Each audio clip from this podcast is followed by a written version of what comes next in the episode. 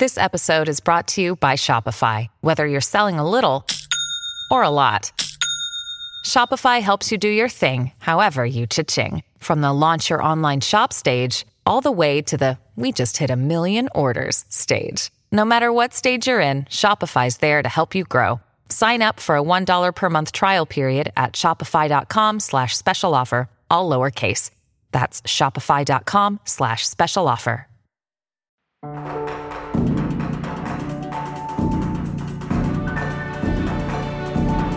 Bienvenidos, esto es ASTI Podcast.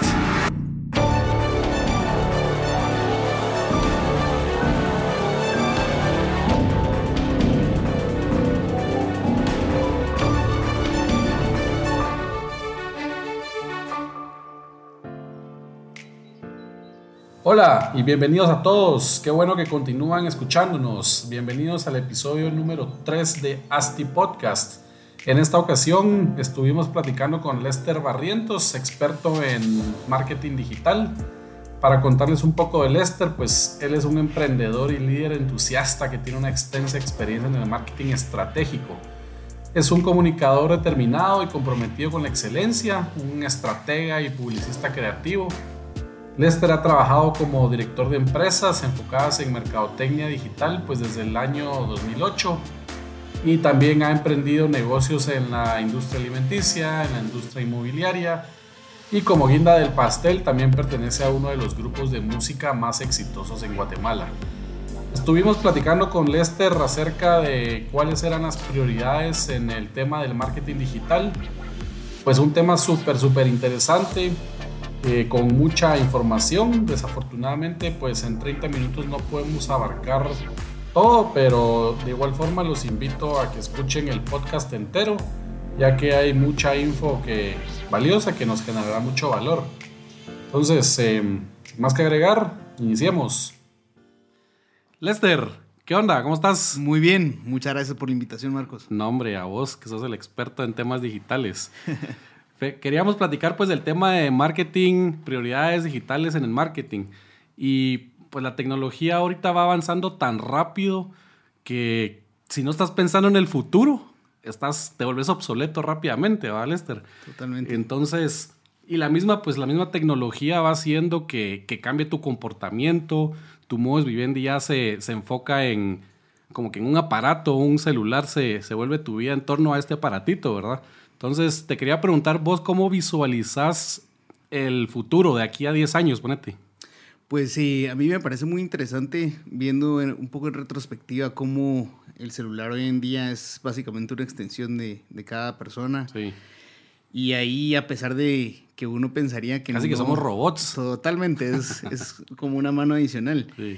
Eh, y a pesar de que uno pensaría que tal vez no te está influyendo tanto en tu toma de decisiones y en lo que estás haciendo, pues si es algo tan importante que pasa todo el día contigo, definitivamente está influyendo en tu forma de pensar y en tu forma de actuar. Yo creo que dentro de 10 años eh, lo veo súper lejos en cuanto al análisis de cómo podríamos predecir de alguna forma cómo se va a integrar la tecnología.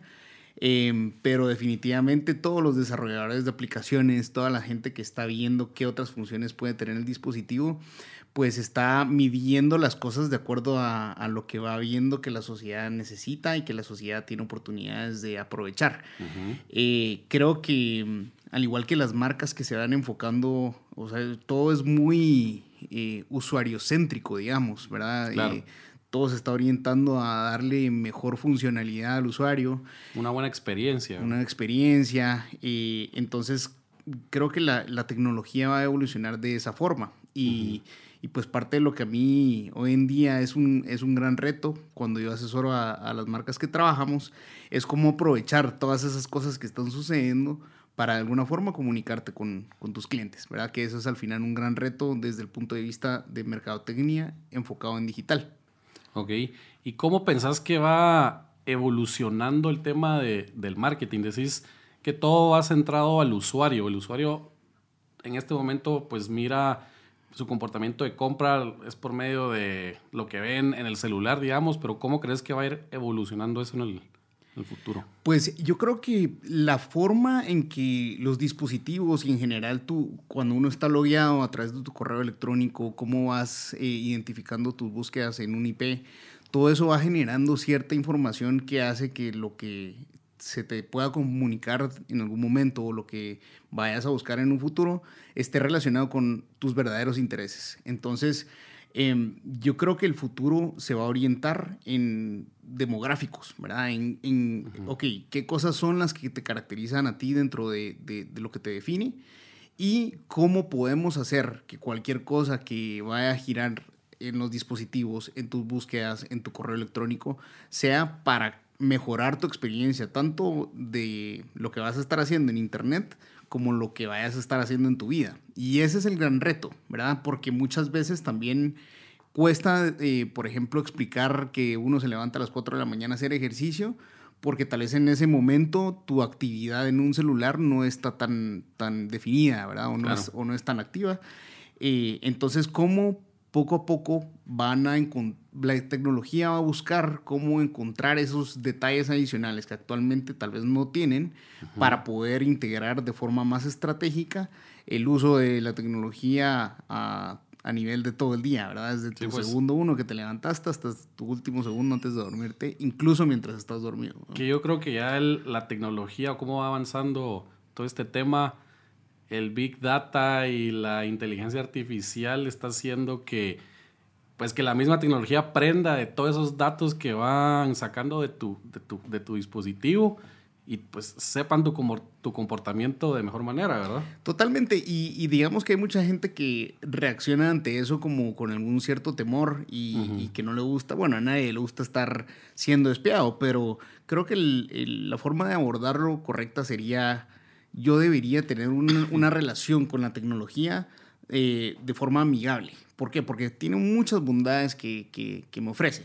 Al final, por eso tenemos todos los celulares, pues se ha vuelto eh, una, una herramienta que casi que es una computadora al alcance de tu mano. Puedes hacer cosas que si uno antes piensa antes, antes cómo hacían para mandar correos, para comunicarse tan rápido. Totalmente. Era cero eficiente en el pasado. Totalmente. O sea, hoy en día eh, uno hace una transferencia electrónica bancaria, inmediatamente eh, se comparte el, el, comprobante de transferencia. Entonces todo, todo se está volviendo de forma muy fácil para el usuario en comunicarse con los demás y en tener esa experiencia que te facilita la vida, de alguna forma. Claro.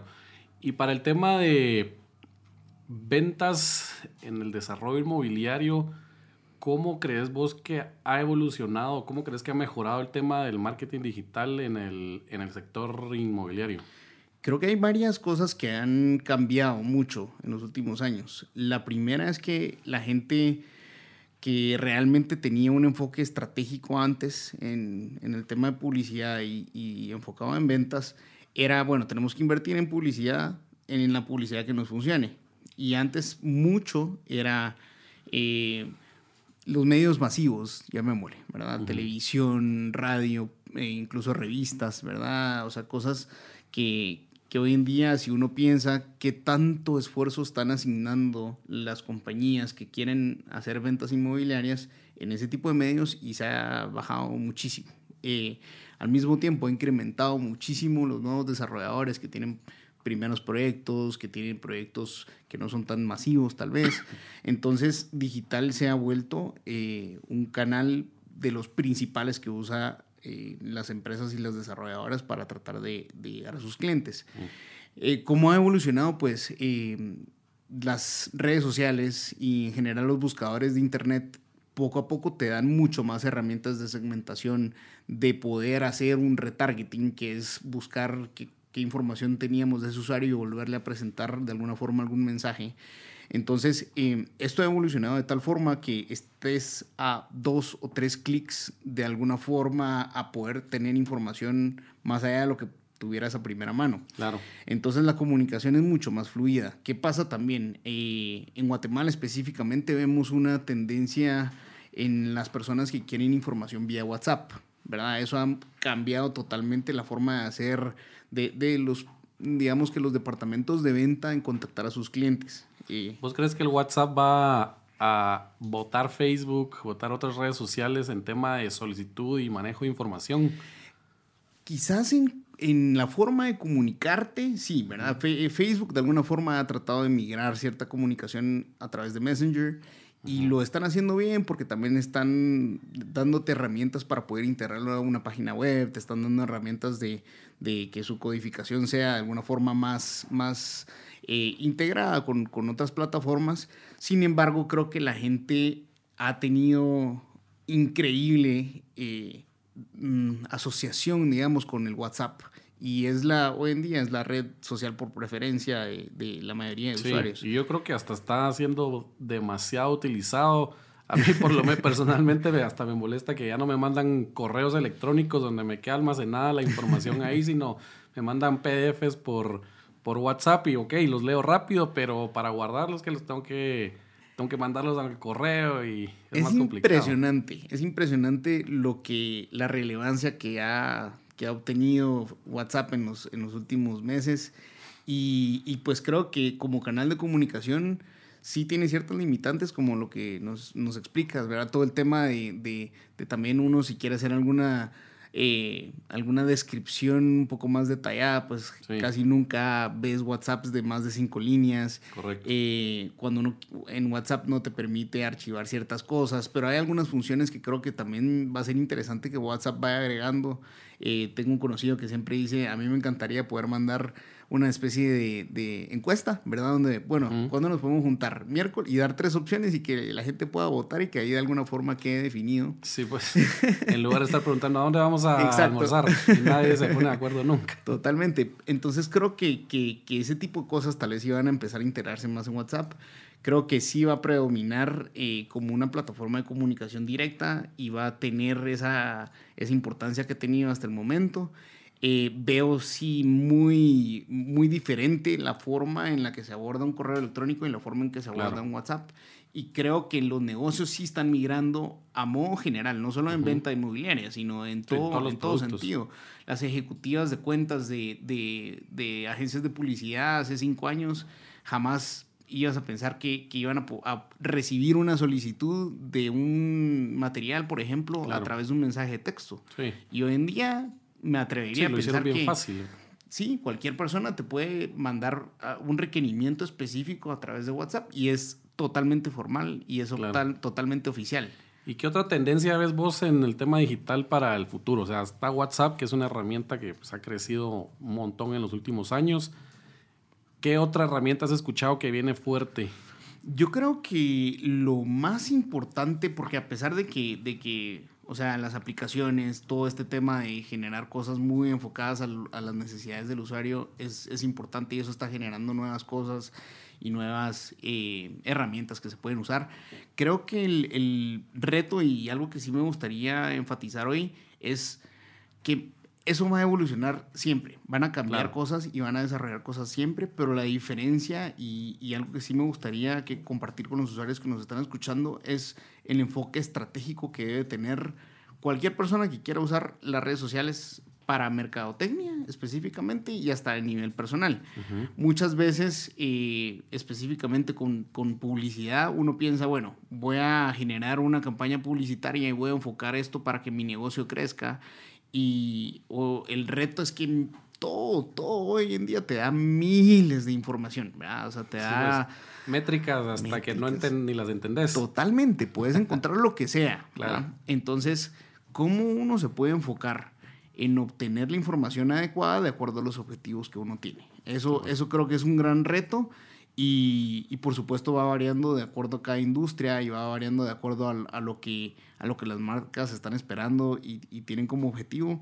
Eh, pero creo que hay que ir de la mano con eso. Lo que se está desarrollando y lo nuevo que se están inventando y lo nuevo que está saliendo, que todo es enfocado al usuario y la idea es que el usuario sea más eficiente. Ya viste que hoy en día también te mandan reportes, eh, o el iPhone te manda reportes de cómo estuviste con tu consumo Ah, sí. de redes y cómo estuviste. ¿Cuánto tiempo tenés la pantalla prendida en el día? Ajá, entonces eh, hay, hay un montón de objetivos de, de hacer eso, pero, pero a modo general creo que los, la tecnología está buscando que las personas sean más eficientes y está tratando de acortar distancias, acortar puentes y eso pues me parece muy bien. Tal vez de, de, contactar al cliente lo antes posible, ¿verdad? Porque yo he visto una, una métrica que dice que si uno, pues como vendedor, contacta a su cliente en los primeros minutos de que él hace la solicitud, tenés un 391% más de probabilidad de cerrar la venta que si te esperas a dos, tres días en mandarles información, ¿verdad? Creo que eso es tan fácil de, de digamos, entender uno poniéndose en los zapatos de ese consumidor. Claro. Si uno quiere comprar algo o está en búsqueda de algo, el, el periodo de impulsividad que, que, uno tiene, por más que la compra sea... Más si sos mujer. Pero, pero hoy en día hasta en las compras más, más grandes, pues hasta uno, si quiere, pensemos no en, en, en, una computadora, no en algún accesorio tecnológico, pero tal vez en algún carro, alguna vivienda. Incluso eso también uno tiene un periodo de interés muy corto. ¿Por qué? Porque también al mismo tiempo tienen muchas otras opciones. Y tienen muchas distracciones. Uno puede asignarle tres minutos a, a la búsqueda de, de, de un carro y en eso te entra un WhatsApp que puede ser de cualquiera, porque hoy en día hay familia, trabajo, amigos, lo que sea, hasta memes que, de alguien que uno no conoce, pero que te hacen reír. Claro. eh, y ya perdiste la atención. Perdiste la atención. Y ese es otro punto bien importante que yo quería preguntarte, Lester. Micromomentos, como que ahora tanta red social, tanta información, como que ya uno se dedica a solo pasar el dedo para arriba y ver la info. O sea, ya revisas en microsegundos la, la, publicidad que ves en Facebook, que ves en Instagram. ¿Cómo crees vos que debe hacer el, el, el vendedor o la, o la, persona que está pautando en estas redes sociales para crear un impacto en ese microsegundo que el cliente lo, lo mira en la red social, verdad? Sí, yo creo que, que el tema de inbound marketing que, que habla sobre no generar publicidad intrusiva, sino de alguna forma tener contenido que, si te interesa como usuario, es clave. Porque ese primer gancho y ese micromomento específicamente debe ser como cualquier... Debe ser el momento. debe ser el momento. Debe ser como cualquier persona que está pensando en vender algo. Eh, entonces, pues yo creo que también algo que hay que aprovechar mucho y que, y que he visto muy poco, al menos en Guatemala, es el aprovechamiento de nuevos formatos. ¿verdad? Y, Muchas veces vemos alguna cosa que nos llama un montón la atención, puede ser una foto 3D, que es tal vez de, de, lo, de lo, que más he visto que ha generado excelentes resultados últimamente. Y, y es, son formas diferentes de comunicar lo mismo. ¿verdad? Podrías haber visto una foto de, de, de algún accesorio para, para, no sé, deporte, digamos, y, y, y, ves tal vez un reloj que, que te mide las pulsaciones pero si lo ves en una foto 3D, va a ser una cosa novedosa que te va a llamar la atención. Entonces... Sí, todo lo nuevo llama la atención. Todo lo nuevo llama la atención. Y, eh, y, la forma de romper de alguna forma con, con, lo que estás explorando de forma muy natural es aprovechar formatos. Luego creo que, que hay muchas herramientas que también las marcas hoy en día no aprovechan mucho, como los emojis, ¿verdad? como hacer mensajes de alguna forma un poco más llamativos. Y el tema de enfatizar eso es clave. El hacer, si no vas a querer eh, leer más de una oración en, en cualquier publicación o en cualquier cosa que vas a estar viendo, el llevar a la menor cantidad de palabras tu mensaje clave, eso es muy importante. Claro. Ya nadie se toma el tiempo de, de leer un, un, gran artículo, ¿verdad? Exacto. O de una descripción amplia de, de algún producto o servicio. Uh -huh. eh, entonces, la, la, forma en la que yo re recomiendo siempre tener un proceso de comunicación o de, de, de, de, información con los clientes es darles algo que sea corto, que llame la atención y que de alguna forma se le pueda dar seguimiento después. Siempre puede haber algún call to action, ¿verdad? Que te manden algún mensaje, que te manden, que te hagan alguna llamada, que te... Sí, algún landing que te, page que tenga la, la información, un poco más de información. Exacto, pero siempre tener, pensar en que ese primer gancho es súper importante. Claro. Y aprovechar cualquier formato novedoso que exista. Sí. Eh, cuando salieron las cosas, o sea, cuando se em empezaron a ver GIFs que tenían cierta creatividad, por supuesto, esto está muy, muy de la mano con la creatividad, porque no es solo el tomar una foto, sino qué estás haciendo, cómo lo estás trabajando, qué objetivo tiene. Y eso va un poco a lo que mencionaste antes de generar una estrategia a la hora de, de hacer tu marketing digital. No solo voy a usar una red social y voy a publicitar o pautar lo que sea, ¿verdad? Creo que en esa, en esa estrategia que, que mencionaste, Lester, ¿qué pensás que deberían ser las prioridades o cómo establecer tus prioridades para, para tu estrategia digital de tu, de tu producto? Veo muy eh, claro que, que las marcas y las personas que muchas veces toman las decisiones de qué hacer en el tema digital no tienen tan claro el objetivo de lo que se está haciendo.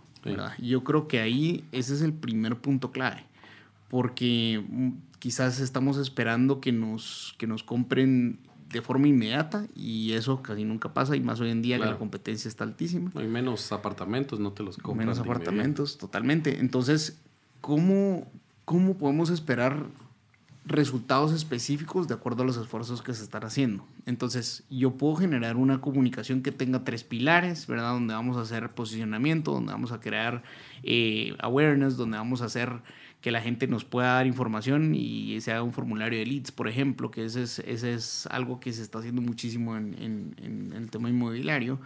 Entonces, ¿qué voy a esperar de cada cosa? Si yo voy a invertir el 100% de mi dinero en generación de leads, pues probablemente voy a conseguir leads.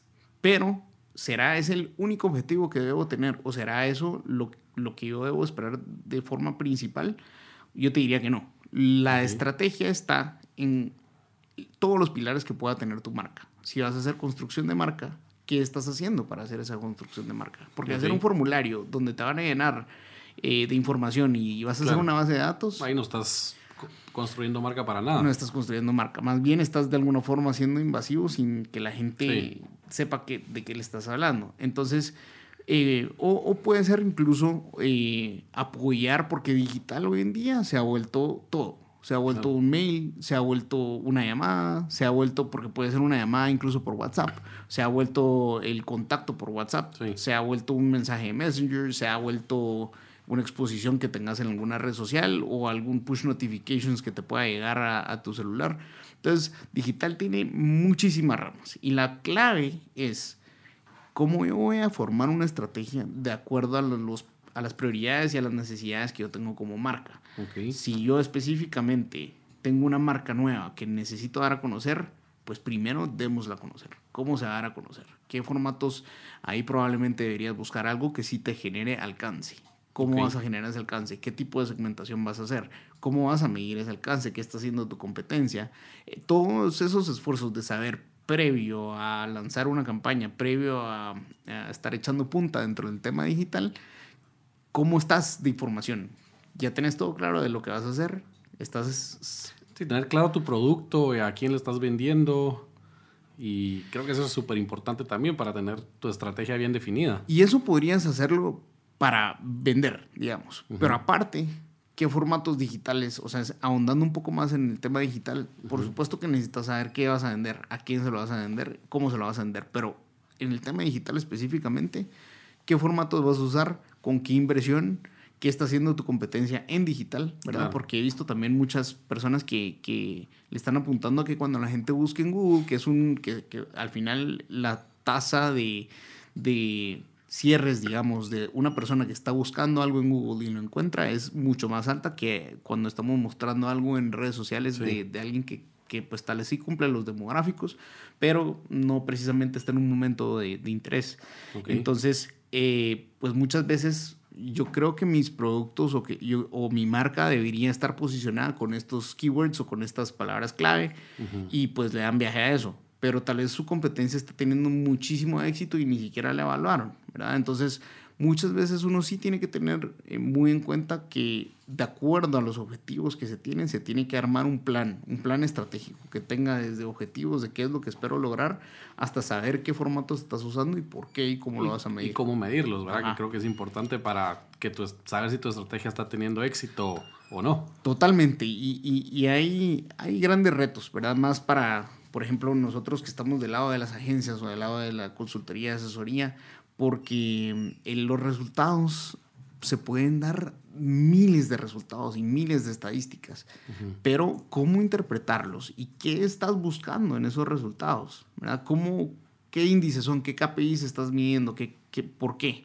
Eso es clave, porque de acuerdo a eso, eventualmente deberías aprovechar todo, toda la información de lo que has tenido y eso sacarle el jugo después. Hay muchas marcas que también vienen invirtiendo hace mucho tiempo eh, publicidad o, han estado enfocándose en un posicionamiento pagado de Google y no tienen nada de información de lo que han hecho y de repente, bueno, se, se, cambia de agencia o, lo deja de hacer la persona que lo está haciendo y es de empezar de cero. Entonces, hay, hay, muchos retos en, en cuanto a, a, qué estrategia se toma, pero lo importantísimo es saber formatos, vehículos, cómo lo vas a medir, cuánto presupuesto estás invirtiendo, porque también eh, el tema de que lo digital es barato y te consigue mucho, pues sí, sí es cierto, pero, pero si estás invirtiendo poco... Y si lo tenés mal enfocado, sin estrategia, puede ser que gastes mucho y no estás consiguiendo nada. Exacto. Ese es un, eso es un gran reto hoy en día, porque, porque también le, explicaba, me, me, pareció muy interesante el otro día que, que presentamos una cotización con, con, un posible cliente y, y llegamos y nos dijo, acabo de recibir seis cotizaciones tres estaban cuatro veces el precio de ustedes y dos estaban Bajísimo. un quinto del precio de ustedes. Entonces ves una elasticidad eh, tremenda en, el tema de oferta y es porque... Sí, diferente alcance. Cualquier persona que está hoy en día con internet y con una computadora o con un celular se puede capacitar para hacer temas digital en un día. Claro. Y al día siguiente te puede venir a ofrecer casi que lo que sea. Te llevo tu red social. Te llevo todo. o sea, te puede llevar tu campaña de, si tiene tarjeta de crédito, tiene un celular y tiene, y tiene el conocimiento que lo aprendió en un día, pues te lo puede hacer. Pero la clave está en si estás contratando o si estás usando un enfoque estratégico con alguien que tenga experiencia y que haya pasado por la curva de aprendizaje de todo, ¿verdad? Claro. Entonces, em, e, es, eso también es un, es un gran reto porque si vas a invertir, deberías saber la forma ideal para invertir y el monto ideal para invertir. Según tu producto. Según tu producto. Y para el tema de, o la industria inmobiliaria, ¿qué, cuál, cuál, ¿cuál estrategia crees vos que es la, la más eficaz o la que has visto? Yo creo que depende mucho de, del tipo de proyecto, el segmento al que va, pero los, los principales pilares que yo veo es, es, primero, tener una excelente fuerza de ventas.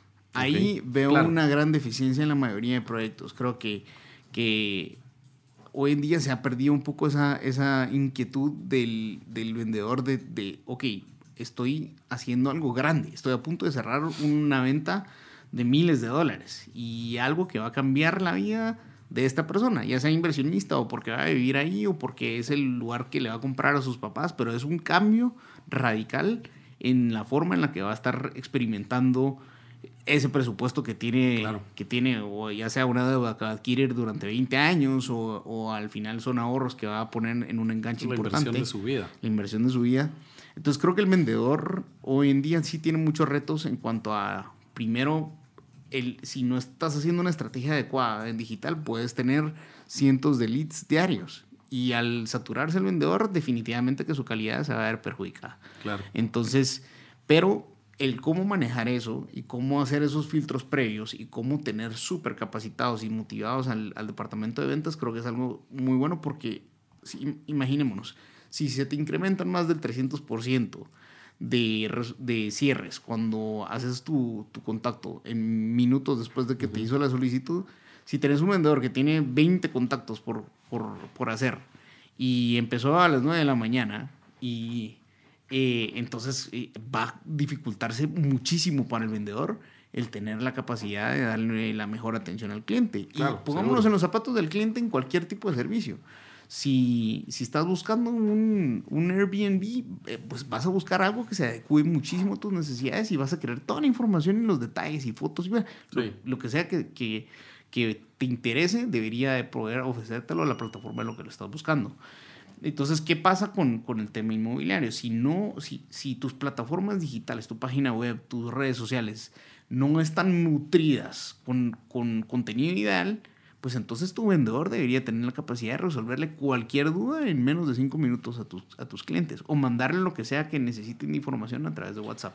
Sí, el tema de ventas y, y, y mercadeo, digamos, tiene que ir bien, bien, bien de la mano porque si no funciona uno, pues no funciona nada. Correcto. ¿Verdad? Y, y creo que estás bien acertado en decir que la fuerza de ventas tal vez es- tiene un, un porcentaje más alto de incidencia en la venta que el marketing, pues porque el marketing puedes captar al, al, al cliente, eh, puedes posicionar tu marca, pero si no lo, no lo, no lo venden y no le cierran, eh, no, hay, no hay venta, pues. Totalmente. Y algo que quería que vincular con esto es, es porque muchas veces se toma como, como digital o como estrategia digital lo que mostraste.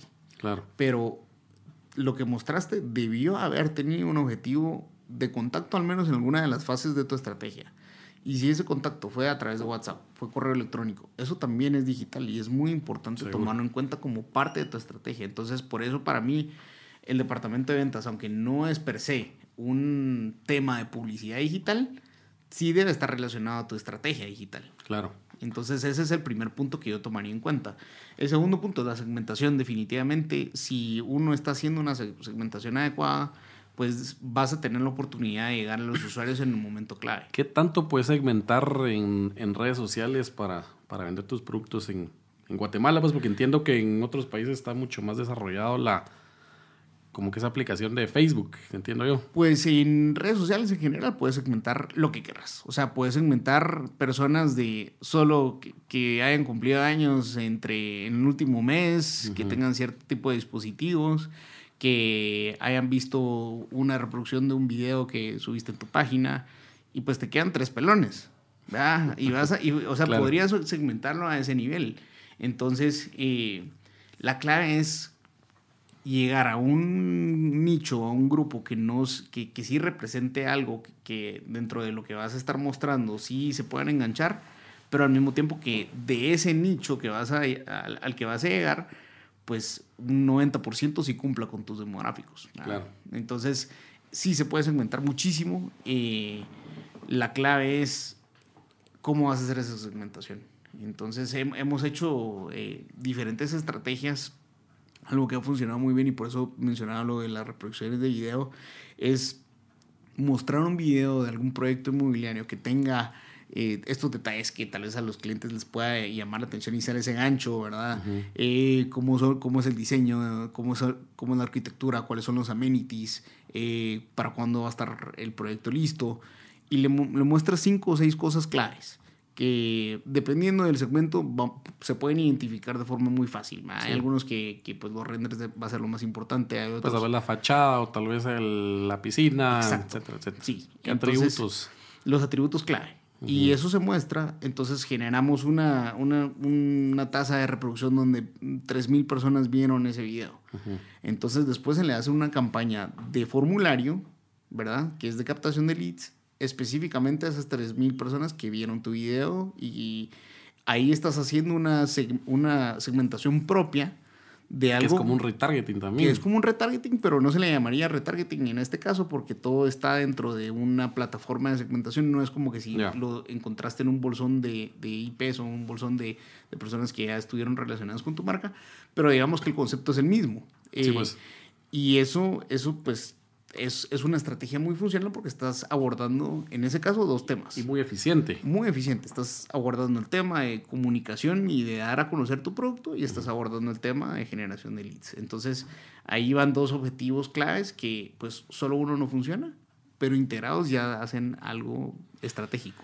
Y en los pilares que hablaste antes, ¿no crees que debería haber un pilar que sea crearle valor o generarle valor al cliente, no solo enseñándole atributos y ese tipo de cosas, sino dándole información real o, o información que le puede beneficiar al cliente, tal vez no solo, aunque no nos compre, pero generarle valor para su vida? Pues yo creo que eso, aparte de ser algo muy altruista, ¿verdad? Eh, es generar contenido de valor y es algo que, que es un pilar principal en el inbound marketing y muy poca gente tiene ese enfoque. Pero es clave. ¿Por qué? Porque toda la gente que tiene hoy en día éxito en blogs, los youtubers, es algo que te aporta a tu vida y que por eso lo vas a buscar y, lo- y vas Claro. a ser parte de eso. Entonces, si las marcas pudieran adoptar más ese modelo de generarle valor y dar contenido para que después las personas estén felices de estar viéndote, pues eso, eso es mezclar eh, empatía con, con likeness, Con, que, con que la gente le guste y con frecuencia de, visitas y de, y de, interés en tus, en tus publicaciones o en tu contenido. Y eso sí, definitivamente es un pilar sumamente importante. Buenísimo. Pues aquí es lo que estamos tratando de hacer con este ASTI podcast también, es generándole valor a todas las personas que están en el rollo de desarrollo inmobiliario. Y pues bueno, Lester, te agradezco mucho tu, tu, tu aportación aquí con, con, nosotros. No sé si querés cerrar con algo. Pues no, solo invitar a, a las personas que, que antes de hacer cualquier esfuerzo digital, incluso pues el, el, el, nuevo empresario o la persona que está tratando de promover sus servicios y es, y es algo muy nuevo, pues que busquen no solo hacer cosas porque sí o porque lo vi por ahí y me pareció bueno, sino sí tener un enfoque estratégico. Hoy en día se pueden capacitar con cualquier eh, link importante de... Que no se vayan con cualquier persona también. que sepan bien con quién, a quién contraten. Que contraten a Lester. Ahí estamos a las órdenes. Buenísimo, Lester. Entonces te agradezco mucho y te esperamos. Te, te invitamos en un próximo, en un próximo podcast. Esperemos que aceptes. Súper, con mucho gusto. Buenísimo, gracias. A ustedes. Saludos. Esto ha sido todo por hoy. Episodio número 3 de ASTI Podcast. Agradecemos a Lester por habernos compartido un poco de su experiencia en el tema de marketing digital eh, con él se pueden comunicar al correo lesteribbaltaf.gmail.com Estará dispuesto a contestarles cualquier duda que puedan tener. Eh, con nosotros eh, al correo podcast y pues siempre comentándoles que compartan, recomienden sus amigos y amigas este podcast. Muchas gracias, saludos.